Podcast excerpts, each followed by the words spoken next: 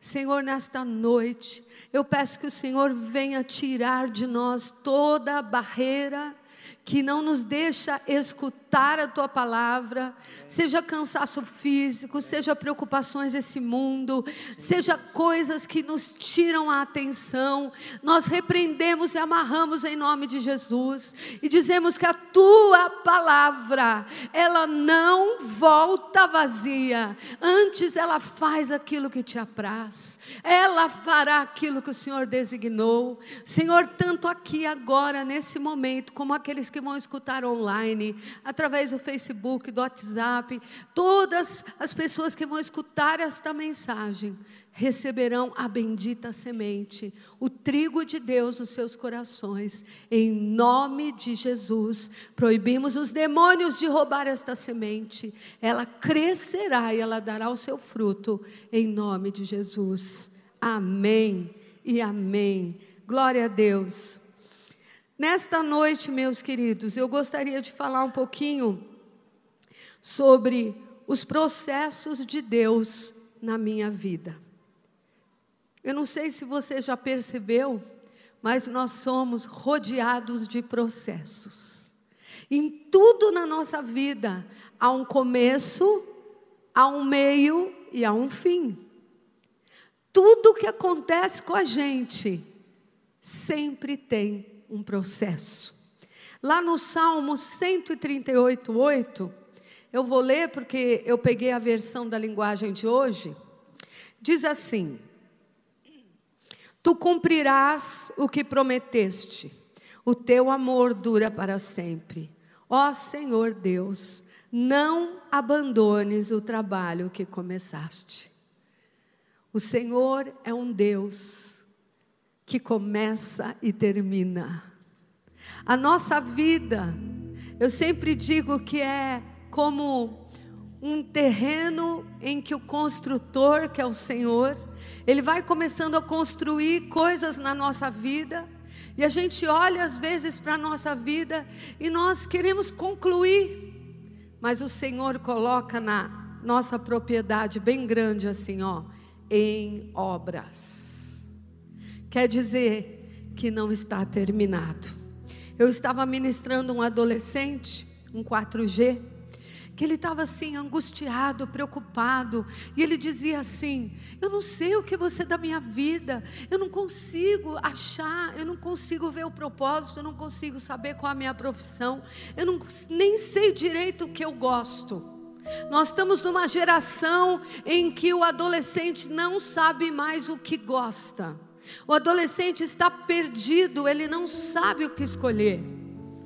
Mas sabe, naquela hora eu não sabia o que dizer e eu fui orar. E quando eu orei, Deus me mostrou exatamente isso. Era uma, como se fosse um, um terreno, e ali estavam as vigas e algumas é, coisas já levantadas. E ali eu disse para aquele adolescente: eu falei, Jesus está me mostrando que a sua vida ela só tem vigas. Você não sabe o que o grande arquiteto, o grande engenheiro vai fazer nela. Você só está vendo as vigas, você só está vendo os fundamentos e uma demarcação. E eu quero dizer para você, você que não é profissional na área, como eu não sou, você que não é engenheiro, não é arquiteto, você consegue entender essas vigas? Não. Só vai entender quem fez a planta. E naquela hora, eu ministrei aquele adolescente, eu digo: "O Senhor tem a planta da sua vida. Ele sabe aonde ele vai chegar com cada viga do seu terreno." Gente, naquela hora o semblante daquele rapaz mudou totalmente entrou um alívio muito grande. E eu quero te dizer hoje, eu quero que entre um alívio também no seu coração. Você às vezes não está entendendo nada que, que Deus está fazendo no terreno da sua vida. Tá umas vigas assim, uma aqui, outra ali. Você não sabe, mas eu quero te dizer, o Senhor começa e Ele termina. Aquele que começou a boa obra em vós, há de concluir, há de terminar. Aleluia. Mas nós muitas vezes somos, como disse Isaías, os profetas maiores, nós ficamos perguntando e dizendo para aquele que fez o vaso: por que, que eu sou desse jeito? Por que, que tem essa curva? Por que, que tem esse modo? Que o Senhor diz: acaso aquele que não fez o ouvido não ouvirá? o nosso Deus sabe o que Ele está fazendo. Pode ser que eu não saiba o que eu estou fazendo, mas Ele sabe. Aleluia. Os processos são o caminho do propósito. Deus, Ele sonhou um propósito para você. Quando você estava lutando para ser gerado, quando houve mil situações no ventre da sua mãe, mas você vingou, é porque Deus naquele dia soprou sobre você um propósito. E ainda que você nasceu sem entender nada, esse propósito vai se alinhando conforme você entrega a sua vida ao Senhor. Conforme você volta para a origem, conforme você põe sua vida na presença dEle, Ele coloca você no eixo, Ele coloca você no propósito. Aleluia. E eu te digo uma coisa: se você abandonar o processo deste propósito, se você não quiser o processo, você não chega no propósito. Diga para o seu irmão, querido, se você abandonar o processo, nunca vai conhecer o propósito. Existe coisa pior no mundo do que você passar pela vida e não entender o que você veio fazer aqui? É horrível. Se você interromper processos, então você não tem propósito para viver. Você sempre vai ser uma pessoa frustrada e vai sentir fracassos na sua vida, porque você não concluiu o propósito. Muitos querem que o Senhor cumpra o propósito na sua vida, mas nós somos crentinhos mimados, essa é a verdade. Os crentinhos 2019. A gente não quer ser processado, a gente não quer as etapas, a gente quer ganhar o diploma sem ir para a faculdade. Hoje, tem cursos online, num clique. Desculpa, gente, mas é bem complicado esse negócio. Imagine um médico fazendo um curso online uma faculdade online sem nunca nem abrir um cadáver, você deixaria ele operar o seu filho? Nunca. Porque você está esperando que ele não seja apenas um teórico.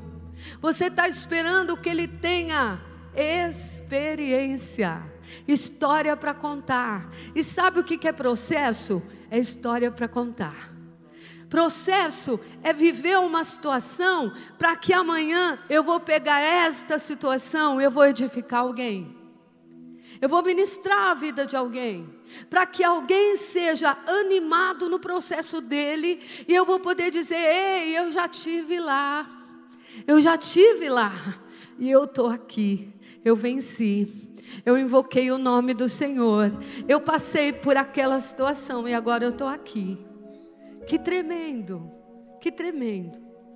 Eu quero te dizer que Davi recebeu a coroa quando jovem, mas não significaria que ele não passaria por um processo entre a promessa e a coroação de Davi. Houve um processo. Ui, e que processo! Ele foi humilhado, ele foi perseguido, ele se escondia nas cavernas. Gente, parecia que a unção de Samuel sobre ele era fake, não era verdade. Porque o que Davi teve que passar para chegar no propósito, ele foi moído, Ele teve que é, é, ser muito tratado. A palavra do Senhor diz: o Senhor Jesus diz que nós precisamos, à medida que medirdes, vos medirão também. Esse é um princípio espiritual. À medida que medirdes, vos medirão também. Quer dizer que se Davi não medisse Saul, da forma que Deus queria, na hora dele ser medido, ele também não ia ser honrado. Ou seja, trocando em miúdos, Davi precisava saber a honra, a autoridade, a hierarquia espiritual. Ele tinha que submeter ao rei que um dia ele ia ser. Processo. E é ruim ter que se submeter ao Saul, hein? Saul já não tinha unção, Saul já não estava mais no coração do pai, o pai já tinha rejeitado, e mesmo assim, Davi tinha que tratar ele como um ungido do Senhor. Que lixa, que lixa. Mas foi essa lixa que deu para Davi a autoridade de hoje podermos dizer que nós fazemos parte da tribo de Judá, da raiz de Davi, porque somos de Jesus. Oh, Davi, você passou tudo isso, mas valeu a pena, porque o propósito de Deus foi que de você saísse o rebento, saísse o Senhor Jesus, o Rei dos Reis e o Senhor dos Senhores. Aleluia. Gerações falam de Davi por causa do processo. Eu quero dizer que o processo na tua vida não vai ser maior que o propósito que Deus tem para ela. Ou seja, você vai viver algo muito maior. Se você acha que no processo você tem até bênçãos, porque não tem só luta, você tem bênção no processo. Mas às vezes você para nessa bênção. A gente fala para o irmãozinho, dá um testemunho do que Deus tem feito. Aí ele fala: 1900 e borrachinha, minha unha estava encravada e Deus me curou. Puxa, você parou ali? Tem mais coisa acontecendo, meu irmão. Tem mais processo de Deus, tem mais bênção. A vereda do justo é de glória em glória, de fé em fé. Nós estamos falando de um processo crescente, não é decrescente. Eu quero te dizer que Deus não é masoquista, amém? Mas é um Deus de propósito. Deus não é Deus do improviso. Improviso quem faz é a gente. Mas Ele é perfeito em todos os seus caminhos. Quando a gente improvisa, alguma coisa sempre pode dar errado. Mas para Deus nada vai dar errado, porque Ele é um Deus perfeito, de plano e de propósito. Ele não improvisa nada, Ele te conhece, Ele escreveu os nossos dias antes da fundação do mundo. Os planos de Deus não podem ser frustrados. Eclesiastes 8, versículo 6. Eclesiastes, Pastor Aldair, por favor. Eclesiastes capítulo 8, versículo 6 porque para todo propósito há tempo e modo, porquanto é grande o mal que pesa sobre o homem. Uau! Aqui está dizendo que todo propósito tem tempo e modo. Se a gente juntar a palavra tempo e a palavra modo, vai ser igual processo. Então o processo, querido, leva tempo e o processo tem um modo. Amém? É assim. Leva tempo. Eu quero contar para vocês que estão aqui hoje que eu tenho um hobby. É, pastores também têm hobbies. E eu trouxe o meu hobby aqui para você conhecer. Mas esse hobby trata com a minha vida, porque ele toda vez que eu faço esse hobby, eu lembro do processo de Deus na minha vida. Vou chamar dois diáconos para me ajudarem aqui, por favor. Então, eu tenho um hobby que é fazer tapete. Olha aqui. Estica para mim assim, ó. Isso. Olha só. Você que nunca fez, ó, Você que nunca fez vai olhar e vai dizer assim: Meu Deus, vai levar uns 10 anos para abordar isso aí, não é? Mostra lá para os pastores também, faz a voltinha aí. Você olha, você fala: Uh, cadê a pastora Ivete, que é minha companheira de hobby? Ok, vira. Aí, quando chega isso na minha frente, eu falo: ah, Meu Deus, não sei se eu vou conseguir. Não sei se eu vou conseguir. São muitas horas, são muito tempo. E nós, eu não sei, não, acho que é só só eu, né? Brasileiro quer começar aqui, fez essa bolinha, já quer estar tá aqui, ó, no outro dia. Mas não dá. Porque isso aqui demora. Você tem que mudar a linha, você tem que mudar a cor. Aí você vai, aí você vai, aí você vai. E aí você tem que todo dia ter muita paciência. Porque depois de tudo que você fez, você não saiu desse quadradinho aqui. Ok? Pode fechar. Agora pega esse aqui. Esse aqui é o meu próximo desafio. Estou até desanimada quando eu olho. Esse aqui, ó, já estou quase terminando. Dá uma olhadinha nele. Aqui, tá vendo? Sabe que a mãe de vocês é um pouquinho colorida, né? Só um pouquinho. Então, ó, quando ele chegou para mim, eu fiquei em pânico. Falei, ai, será que eu vou conseguir? Aí comecei, comecei, comecei, mostra aí. Aí comecei. Obrigada, só os pastores estão gostando, vocês não, né? Aí fui, aí fui. E aí, quando eu estou chegando aqui, me bateu um desânimo. Eu falo, puxa vida, falta tão pouco. Eu acho que eu vou deixar assim mesmo. Vocês acham que combina deixar uma coisa inacabada? É assim que muitas vezes nós tratamos as coisas que Deus quer fazer na nossa vida. Nós nos assustamos, mas nós começamos com Deus. E chega uma hora que só falta um pouquinho para terminar um processo. E a gente aborta. Imagina se eu ponho esse tapete aqui no chão ou na parede. Todo mundo que entrar na minha casa vai dizer: Puxa, apóstola, está é, tá faltando ali. Não é? E muitas vezes nós estamos vendo isso na vida de tantas pessoas para-se o processo. E sabe quando a gente para o processo? Guarda.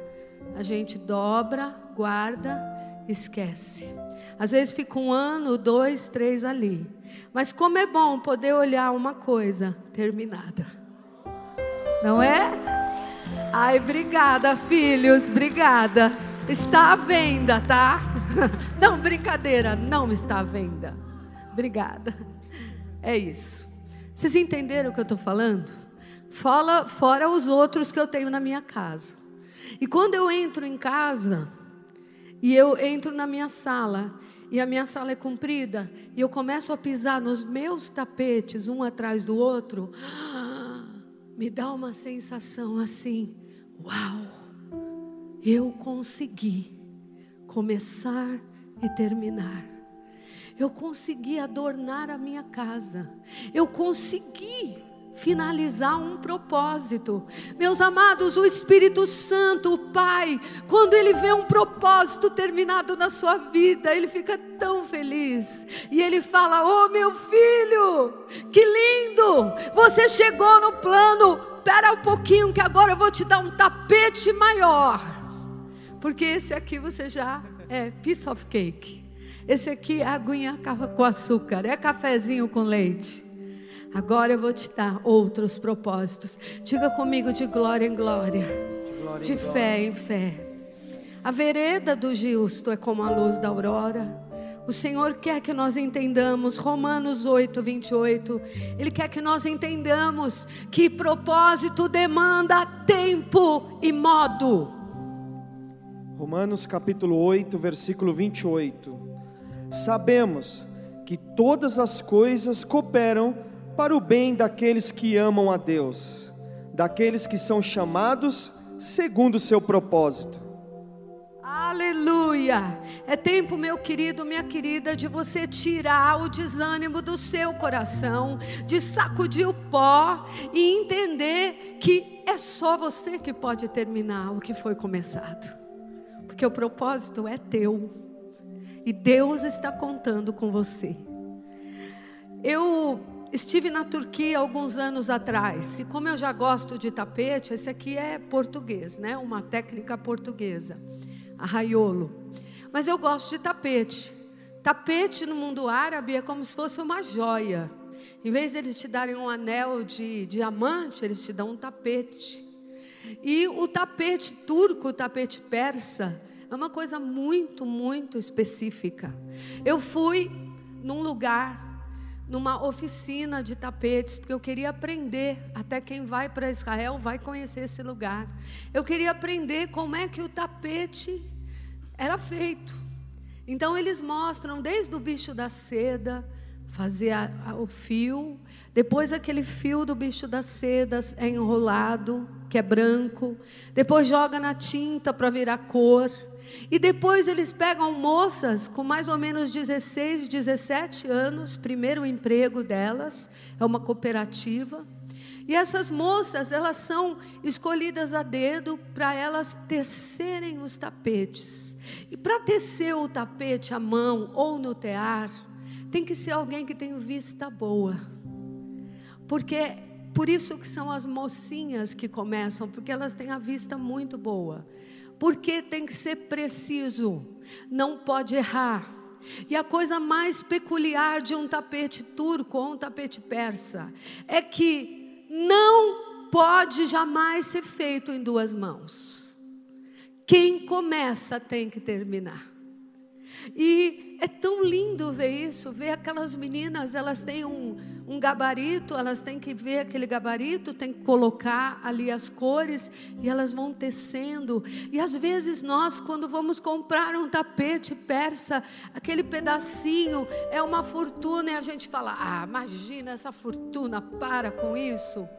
Mas sabe, por trás daquele tapete, teve uma pessoa que ficou talvez um ano, dois, dia e noite, olhando para aquele pedacinho de pano e bordando. Um tapete desse pode durar até 500 anos. Os tapetes esses que eu mostrei de arraiolo, eu estive lá em Portugal, nesse lugar. Tem tapete de 400 anos, do tempo de Dom Pedro. Estão lá expostos. Por quê? Porque são coisas que você faz para durar.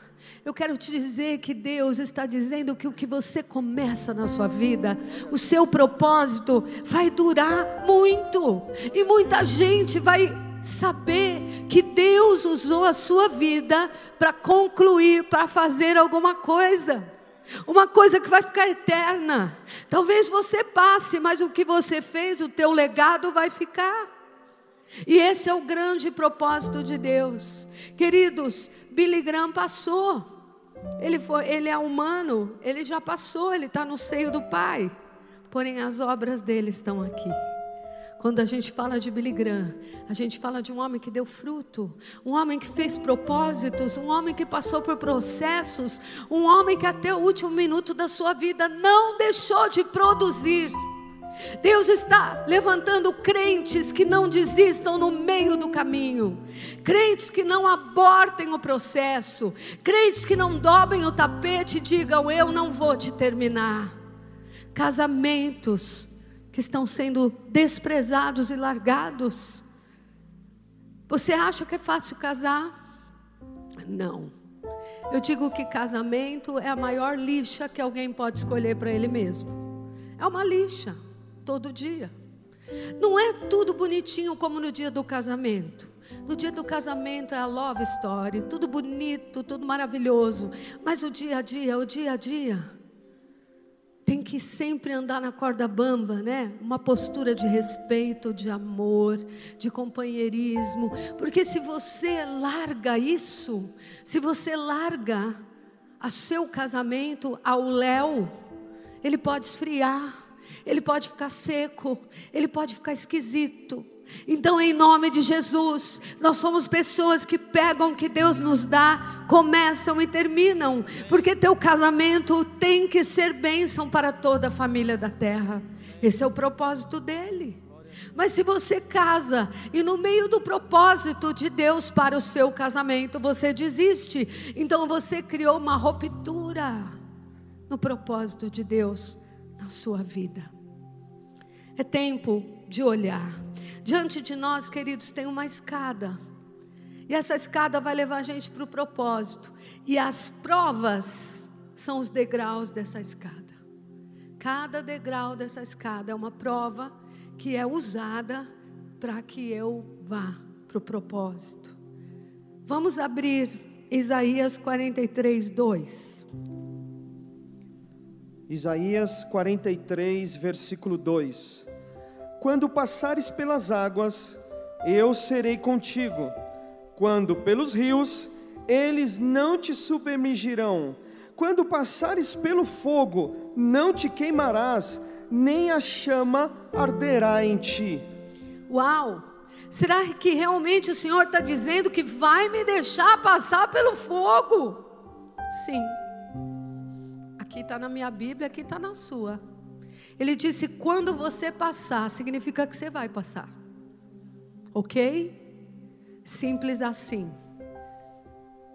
Ele está dizendo que quando as águas te afogarem, quando os rios forem mais fortes que você, quando parece que você não vai conseguir, é sinal que você vai passar por isso. Mas ele também está dizendo nessa hora, filho, nessa hora, filha, que você estiver sentindo fogo, você também vai ver como eu sou grande, como eu sou poderoso, porque eu vou te livrar disso. Oh, você só vai conhecer o meu tamanho e a minha glória se eu te der livramento. Você só vai conhecer como eu sou se no processo eu permitir uma lixa na tua vida. Você só vai poder, filho, usar as riquezas que eu vou te dar, os bens duráveis, se você puder cuidar dos 100 reais que você tem hoje. No meu processo, eu vou dar para você o mínimo para você suportar o mês, para ver se você não fica blasfemando, para ver se você não fica murmurando, mas se você pega aquele pouco, ainda me dá glória a Deus. E aquele pouco administrado diante da minha presença pode ser muito. Queridos, quando eu fui missionária na Espanha, eu administrava 10 pesetas, não era nem euro nem dólar. 10 pesetas de dinheiro pessoal, olha só. Isso significa hoje como uns 10 dólares. O que, que era isso? Eu entreguei a minha vida para a obra missionária. E eu tinha no bolso 10 dólares. Eu não podia comprar nada para mim durante dois anos, absolutamente nada.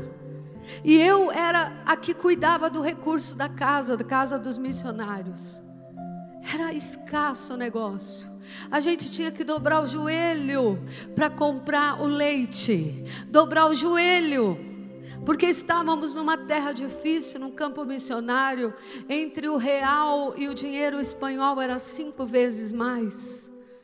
Não havia visão naquele tempo, não havia igrejas na Espanha, era 0,2% de evangélicos e era muito difícil. Mas ali eu aprendi a dobrar o meu joelho e depender do meu Deus. E quantas vezes a gente ajoelhava e falava: Senhor, hoje não temos mais comida na geladeira, hoje não temos mais, Senhor, e não temos a quem pedir, porque estamos num lugar é que não é, não tinha nem igreja evangélica, era campo missionário. Estávamos ali evangelizando. E de repente toca a campainha. Era o vizinho. O vizinho espanhol. Tem descendente espanhol aqui? Tem? Então, com todo respeito, o espanhol não é fácil. O espanhol não bate na sua porta. Mas aquele espanhol bateu na nossa porta e disse assim: Eu estou chegando da minha fazenda e me deu vontade de trazer essas duas sacolas de coisas para vocês. Eu provei no meu processo esse Deus supridor. Esse Deus que você dobra o joelho, ele manda na sua porta o suprimento. Quando eu e o apóstolo éramos missionários, não existia nem a igreja ainda. A gente era itinerante, nós pregávamos. Tinha hora que não tínhamos mais nada, mais nada, nada, nada, nada. E nós dois colocávamos a mão na geladeira. E o apóstolo, que é um homem muito fino, vocês sabem que ele é classique, né? Ele veio do melhor país do mundo e tem uma herança francesa. Então ele põe a mão na geladeira e eu dizia: Senhor, que haja leite, que haja ovos. Aí ele põe a mão: Eu quero um é, queijo francês. Eu quero não sei o quê. Ele pedia só coisa requintada, daqui a pouco vai pedir caviar. Eu quero queijo de cabra, Senhor. Eu quero pão árabe, eu quero babaganuche, eu quero romos. E eu dizia, mais você. E nós chamávamos a existência. Parecia brincadeira.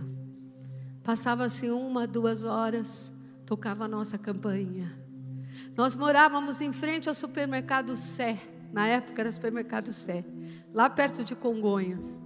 E nós tínhamos uns amigos, uns irmãos missionários, que eles tinham eh, ticket refeição que podia fazer compra do mercado. E toda vez que eles iam no supermercado Sé, eles lembravam que a gente morava do outro lado da rua. E eles faziam compra para nós. E quantas vezes a gente abria a porta, tinha lá saquinhos do mercado com bilhetinho, com carinho para vocês. E tinha o queijo francês. E tinha tudo o que a gente pedia. Sabe por quê? Porque Deus queria que nós passássemos um processo de dependência dEle. Para hoje, quando a gente cuida das finanças da casa do Senhor, a gente entender o valor de cada centavo. Está entendendo? Processo. Hoje, quando eu oro para você que está passando uma moenda, que está sem o leite na geladeira, eu posso saber o que você passou, porque eu já tive nisso. Mas eu posso também te dizer que há um Deus que me livra disso e vai te livrar também. Há um Deus poderoso para tirar você das dívidas. Há um Deus que pode cancelar coisas incanceláveis. Por isso, acalma o teu coração. É só um processo é só um processo, não é um fantasma, não é a morte, não é o fim. Ele está trabalhando, Ele está trabalhando, te tornando um herói da fé. Vocês acham que ser Abraão foi de graça? Vocês acham que se Abraão foi assim, hoje, Abraão, você está tão bonzinho, você vai ser pai da fé hoje. Não, meus amados. Teve entrega, teve filho no meio. Quer mexer com alguém? Mexe com o filho dele. Teve que entregar filho. Salmo 119, 71. Salmo 119, 71. Foi-me bom ter eu passado pela aflição, para que aprendesse os teus decretos. Aleluia! Diga assim: é bom passar por aflição. É bom passar por aflição. Porque eu aprendo. Porque eu aprendo mais do meu Pai. Mais do meu Pai. Eu conheço mais o meu Pai. Eu conheço mais do meu Pai. Mais do seu poder. Uma criança, ela não é completa se ela não tiver nove meses. Ontem nós vimos o testemunho de uma filha que a a netinha nasceu com seis meses e, para a glória de Deus, já, já está indo para casa. Não é normal, queridos, há um processo no ventre de uma mãe. Há um processo, Deus designou nervos, artérias, coração, tudo. E se nós cortamos o processo, o que, que acontece? A coisa não fica boa a coisa não fica perfeita. Quando você vai no médico, a primeira coisa que ele fala: Você nasceu de quantos meses? E se você nasceu de nove, ele tem um protocolo. Se você nasceu de sete meses, ele tem outro. Porque há uma diferença quando o processo não fecha. E quando o processo não termina direito e precisa de intervenção, tudo é muito mais delicado. Mas eu quero te dizer que a casa de Deus está aqui para te ajudar a terminar os seus processos. E se você está no sétimo mês, aguenta mais um pouquinho, que vai chegar o nono mês, onde esse processo vai terminar e você vai estar perfeito, formado no tempo, no modo do Senhor, para fazer o que Ele espera de você. Aleluia. Quando passares pelo fogo, Ele quer que eu e você o conheçamos no meio da aflição. Os nossos irmãos Sadraque, Mesaque e Abednego entenderam que eles tinham que passar pelo processo de passar pelo fogo. A gente é bonito, né? A gente canta. Quando passares pelas águas, não te queim, não te afogarás. A gente canta, mas o Sadraque, o Mesaque e o viveram fogo literal, fornalha sete vezes acesa. Mas sabe, havia um propósito para esse processo. O Senhor estava esperando ver o que, que eles iam fazer. Enfrento a fornalha, continuo declarando que Ele é meu Deus, ou jogo a toalha, ou dou uma saidinha pela tangente. Mas esses rapazes falaram o quê? Nós vamos para esse fogo e todos vão saber o propósito de tudo isso. E sabe qual foi o propósito de tudo isso? Uma nação, a Babilônia, simplesmente a Babilônia declarou: só o Senhor é Deus. A Babilônia que tinha tantos deuses. A Babilônia que era tão enterrada nas confusões da idolatria. Agora ela conhece que tem quatro que não se dobram a Baal, que tem quatro que adoram aquele que vence o fogo. Eu quero te dizer, você vai manifestar a glória de Deus. O mundo está esperando a manifestação da glória de Deus, e às vezes vai ter fogo nesse meio do caminho. Não recue, não recue, não joga a toalha, não saia do processo, não quebre esse processo porque senão você vai atrapalhar o plano eterno no Senhor. Pedro entrou num processo forte para ser apóstolo. Oh, o tratamento de Deus com ele foi muito, muito especial. Pedro levou cada, desculpe a expressão, bordoada, até chamado de Satanás ele foi. Pedro, você vai ser moído. Satanás vai te moer. Você vai ser peneirado. Oh, a peneira daquele tempo não é essa peneira nossa, é outra. Você não sabe o que você vai passar, mas fica firme, porque eu já estou orando por você. Porque depois dessa peneira, vai e anima os teus irmãos. Eu quero te dizer, queridos, que a peneira às vezes na nossa vida é tão forte, é tão forte, você fala, eu não vou aguentar. Mas eu quero te dizer que o Espírito do Senhor está orando por mim e por você, com gemidos inexprimíveis. Eu quero te dizer que o Senhor Jesus já tem o final da história. Ele disse: Não morrerás, mas viverás para contar os feitos do Senhor. Oh, essa luta que você está vivendo não é para a morte. Esse aperto financeiro não é para a falência.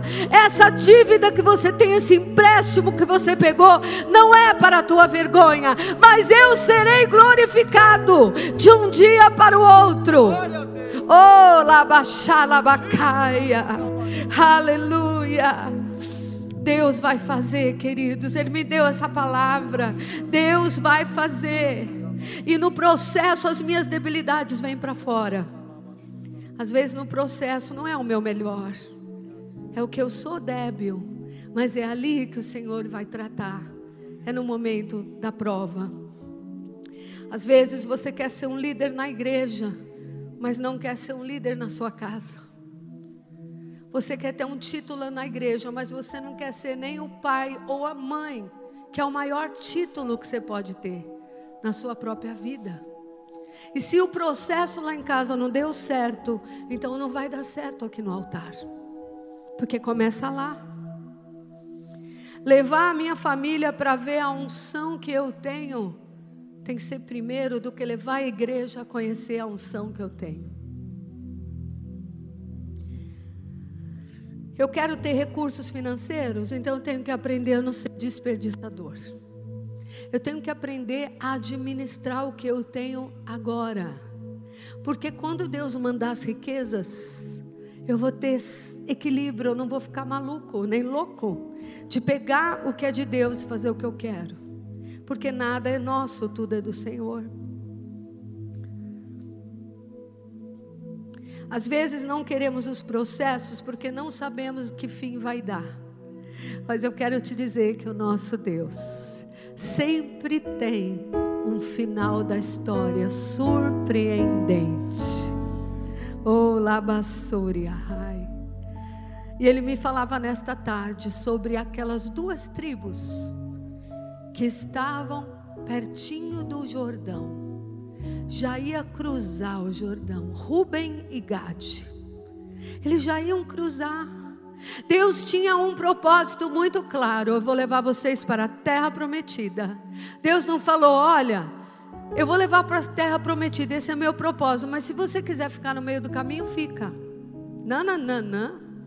Isso é quebra de propósito. Diga para o teu irmão: irmão, é terra prometida. Menos que isso, é quebra de propósito. Rubem, que vergonha. Rubem era primogênito de Jacó. E se você ler a bênção que Jacó jogou sobre o Rubem, a bênção de primogênito, e ele me dá uma gafe dessa. E ele diz para Moisés, e ele diz depois para Josué, para Moisés, para os líderes, e ele fala: Olha, aqui tem muito pasto. Eu e o Gade, nós temos muito rebanho, e assim aqui está muito bom para nós. Tá bom. E Moisés ficou muito frustrado, porque Moisés falou: Nós temos uma guerra para vencer. Vocês fazem parte de 14% de Israel. Eu preciso de vocês na guerra. Vocês têm que conquistar comigo. E eles falaram: não, a gente até vai, mas a gente volta. Já viu aquele crente que fala: não, eu vou, eu avanço, mas depois recua? Ruben e Gade, duas tribos que saíram do propósito, ficaram à beira do Jordão. Não passaram o Jordão. Escolheram o campo verde. Foi mais ou menos o que aconteceu com Ló, sobrinho de Abraão. Viu o campo verde e falou para Abraão: Eu quero aquele lugar ali, porque aquele lugar está bonito. Gente, quando você começa a quebrar o propósito de Deus para a sua comodidade, para a sua zona de conforto, para o teu eu se acalmar, para você se acomodar, dando comidinha para o que você já tem, você simplesmente não vive o melhor de Deus para você. Deus tem mais, querido.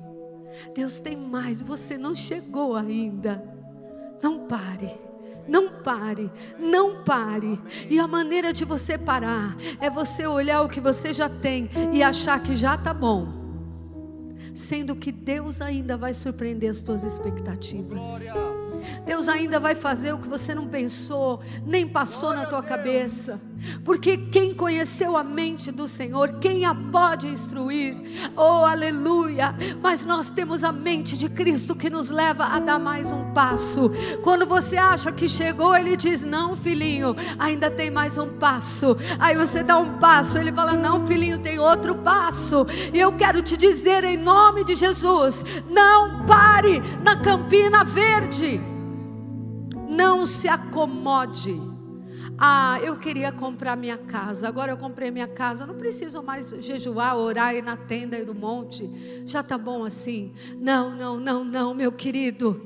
Não pare de buscar a tua excelência em Deus. Não pare de buscar os seus alvos. Não pare de buscar mais, porque tem mais do que carro e casa. Tem presença de Deus, tem boca de Deus, tem Deus te levantando para ser um homem e uma mulher ousado na terra porque essas coisas passam, mas aquele que faz a vontade de Deus permanece para sempre.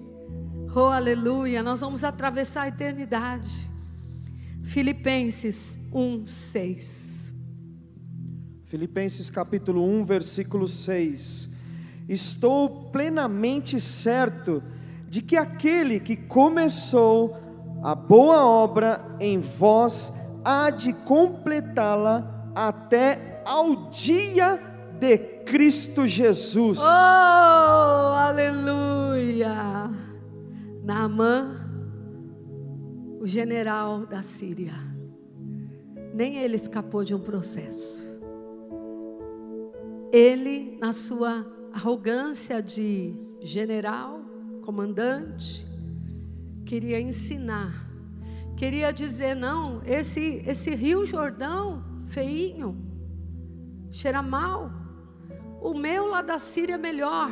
Eu quero te dizer, querido, o processo é de Deus e não é seu. O processo é dele, você tem que entrar no processo dele. E quando Naamã entendeu que não era uma vez, mas eram sete, que não eram duas, mas eram sete mergulhadas. Não eram três, mas eram sete. Só aí o milagre se estabelece. Querido, só quando o processo termina. Por isso, respira fundo, porque o teu e nem o meu terminou ainda. Mas já vai terminar. E nós vamos pegar a nossa vitória e o Senhor vai dizer: essa vitória já é tua, agora tem outra para você entrar. Tem outro processo, outra área que eu quero atuar na sua vida. José, José, teu processo é muito difícil. Começou com uma bata muito bonita, mas terminou com roupa de prisioneiro. Será que Deus vai concluir as promessas? Será que os sonhos vão cair por terra? Deus não é homem para mentir, nem filho do homem para se arrepender. A viradinha na vida de José é o que Deus vai fazer na sua vida também. A viradinha na vida de José vai ser o que Deus vai fazer na sua vida também. Hoje você pode olhar e dizer, mas não é o que Deus me prometeu. Eu estou aqui numa prisão, eu estou aqui numa situação que não é o que Deus me prometeu. Aleluia. Mas Ele está dizendo: Eu não terminei com você. Eu não terminei com você. Para finalizar essa palavra, Jó. Ah, Jó. Tá difícil de entender o que eu estou fazendo. Jó, até o inimigo eu estou permitindo. Até o inimigo está fazendo parte do meu processo na tua vida. É duro para a gente escutar isso. Que Deus permitiu que o inimigo machucasse, açoitasse Jó. Mas Deus nunca permitiria se não fizesse parte do processo dele. Deus não é Deus de confusão. Satanás é que ficou envergonhado, confundido, porque Deus o usou para o propósito dele. Eu quero te dizer que até aquilo que você fala, meu Deus, isso é luta, isso aqui é maligno, isso é diabólico. Deus às vezes permite, sim, querido, permite para te ensinar batalha espiritual, para te ensinar a se posicionar diante de uma seta maligna. Você não é um bibelô, você não é de cristal. Você tem que ser quebrado também, para que o Senhor te faça de novo um vaso melhor. Jó. Jó passou por todas as provas, inclusive a prova de ter uma esposa que diz para ele: abandona Deus e morre. blasfema, grita, faz alguma coisa, joga tudo para o ar e morre. E Jó olhou para ela e disse assim: O Senhor me deu, o Senhor me tomou. Louvado seja o nome do Senhor. Processos. Qual é o seu? O que está doendo? O que, que o Senhor tomou? E que você não entendeu o que é processo. Algo maior Ele tem para isso. Ele quer te usar na sua dor para consolar outro. Jó, você era um bom crente. Você era uma pessoa abençoada, mas agora, Jó, agora você conhece a Deus. Porque antes ele mesmo disse: Eu te conhecia de ouvir falar, Senhor, mas agora meus olhos te veem. Queridos, o processo de Deus faz você ficar mais perto dEle. O processo de Deus faz você entrar mais e discernir o coração dele para conter o coração. O processo te torna melhor. A Bíblia diz: é melhor o fim das coisas do que o começo. Porque no começo tudo é festa, mas quando você chega para o final, você chega no processo. Curva a sua cabeça. Quero que você receba esse cântico. E se você se sente hoje como Jó,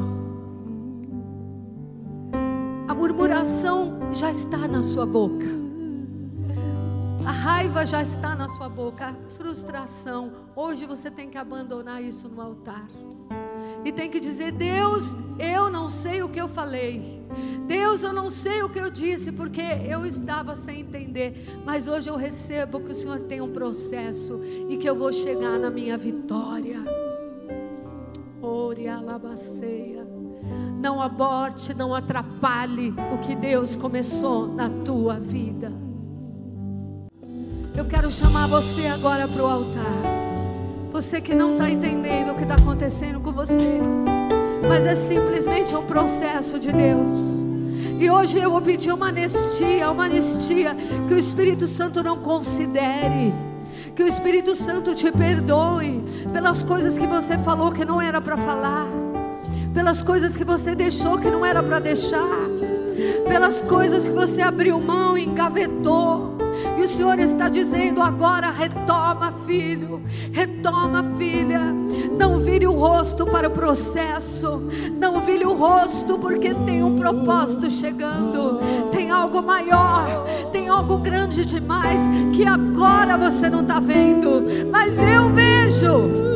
Quando eu restaurar a tua sorte, Salmo 126, a tua boca se encherá de riso Ore Rassuriaia. A tua boca se encherá de riso. E a tua língua de júbilo. De queimeneia Súria. Quando ele restaurar a tua sorte. Ore a lavassúria, porque ele faz coisas extraordinárias coisas inescrutáveis que nem se podem contar. O Senhor vai pôr o riso na tua boca de novo. O Senhor está dizendo para você: quem mandou você jogar o sonho que eu te dei no lixo? Quem mandou você jogar a visão que eu te dei na gaveta?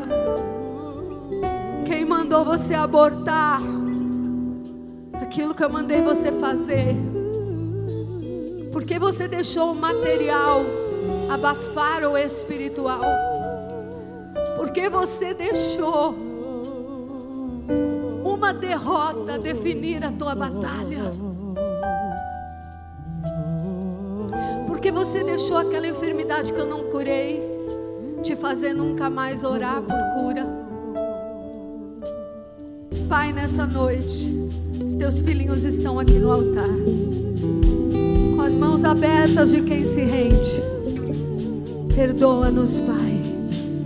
Perdoa-nos a síndrome de Rubem e Gade. Perdoa-nos a síndrome de que já está bom. Perdoa a síndrome, tá tudo bem do jeito que tá, não precisa mais. Perdoa a mediocridade, Senhor, quando temos tanto mais para conquistar. Nessa noite. Teu povo veio no altar se humilhar, Senhor. E a tua palavra diz que aquele que se humilha, Deus exalta. A tua palavra diz que o Senhor não desampara aqueles que se quebrantam. Estamos envergonhados, Pai. Oh, perdão, Senhor, pelas palavras sem sabedoria, pelas murmurações, pelas faltas de entendimento. Hoje nós recebemos esta palavra e retomamos, Pai retomamos o processo, nos posicionamos diante do processo, porque queremos chegar no propósito. Ei, ei, ei.